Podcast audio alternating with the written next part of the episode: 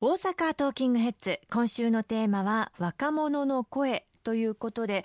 まずは石川さん改めてこのボイスアクションというのはどういった取り組みなのか詳しく教えていただけますか？はい、まあ青年の皆様あるいは若者の皆様にどういった政治をあの希望されるか期待されるかこれをまあ端的に言うと伺っていく、うん、そういう政策アンケートです。で全国のあの青年党員の皆様と一緒にですねその若者の声を集めていこうということでおそらくこういったことを希望されるんではないかというテーマをまあ5つ選んでその中でどれが一番希望しますかということをお答えをいただくというアンケートをあの行わせていただきます。これから4月5月とですね、全国各地のあの街頭でもあの行わせていただきますし、またネットでもアンケートにお答えいただくことが可能ですので、どしどしあの多くの皆様にご協力をいただいて、声を集めさせていただきたいと思います。そしていただいた声をしっかり政策に反映させていく、その結果までお約束をさせていただきたいというふうに思っておりますので、よろしくお願いいたします。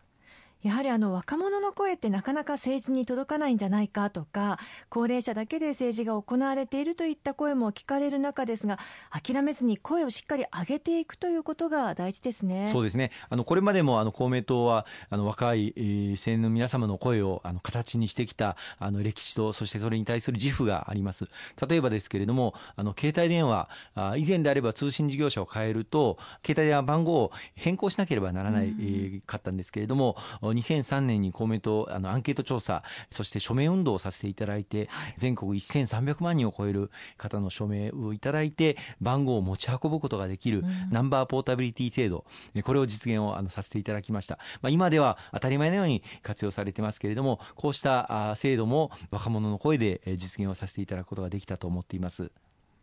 まあ、そのようにこう自分たちがアンケートに実際参加をしてそれが反映されて世の中が変わってくるってなると本当に政治に対する見方そして関わり方っていうのも変わってきそうですよね。そうですねあの今回まあ5つのテーマをあの、まあ、皆様からどれをご希望されるかというのをアンケートさせていただこうと思っているんですけれどもそのうちの一つは今ではもう日常に欠かせないスマートフォンの通信容量を心配せずにいつでもどこでもスマホが利用できる安心して利用できるそういう社会をあの作っていく通信の質高大量ギガ安社会にというのを一つ目のテーマにさせていただいております、はい、具体的には例えば全国に無料 Wi-Fi これを3万箇所整備をしていきたいと思っておりますしあるいは超高速大容量の 5G のサービスをまあ全国で利用できるようにしていこうとか、まあ、そういった社会を構築していくというのが1点目です。でもう一つは奨学金の返済を肩代わりできるそういう地域を築いていこうということを掲げさせていただいております。実はあの自治体や企業が奨学金の返済を肩代わりできるそういう支援制度というのはあるんですけれどもほとんどの自治体あるいは企業でまだまだ使われていないという状況があります。これを全国にぜひとも展開していきたいと思っているんですがこれを望まれる方がどれぐらいいらっしゃるかということも聞かせていただきたいと思っています。3点目として結婚妊娠出産子育てこれを丸ごとサポートしていくそういった制度というものを作っていけないかということを掲げさせていただいております。例えばあの新婚世帯には今60万円を補助する新婚新生活支援事業というのがあるんですけれども、はい、これを対象がまだ限られておりますのでこれをさらに拡充できないかということとかあるいは不妊治療今年からあの不妊治療に対する助成金が拡充されることになりますけれどもこれを来年ぜひとも保険適用、まあ、窓口負担3割で済む、保険適用にできないかとかあるいは出産一時金は今あの42万円まで支払いがされますけれどもこれを50万円まで増額できないかとかあるいは出産後のお母さんが非常に産後うつになられたりとかあるいは一人で悩まれたりすることが多いのでこの産後ケアこれをしっかり全国的にも拡充していくこの結婚妊娠出産子育てこれを丸ごとサポートする社会を構築していこうということが3つ目のテーマになりますで4つ目のテーマはあの一人一人に寄り添った心のケアを推進をしていくという点でございます。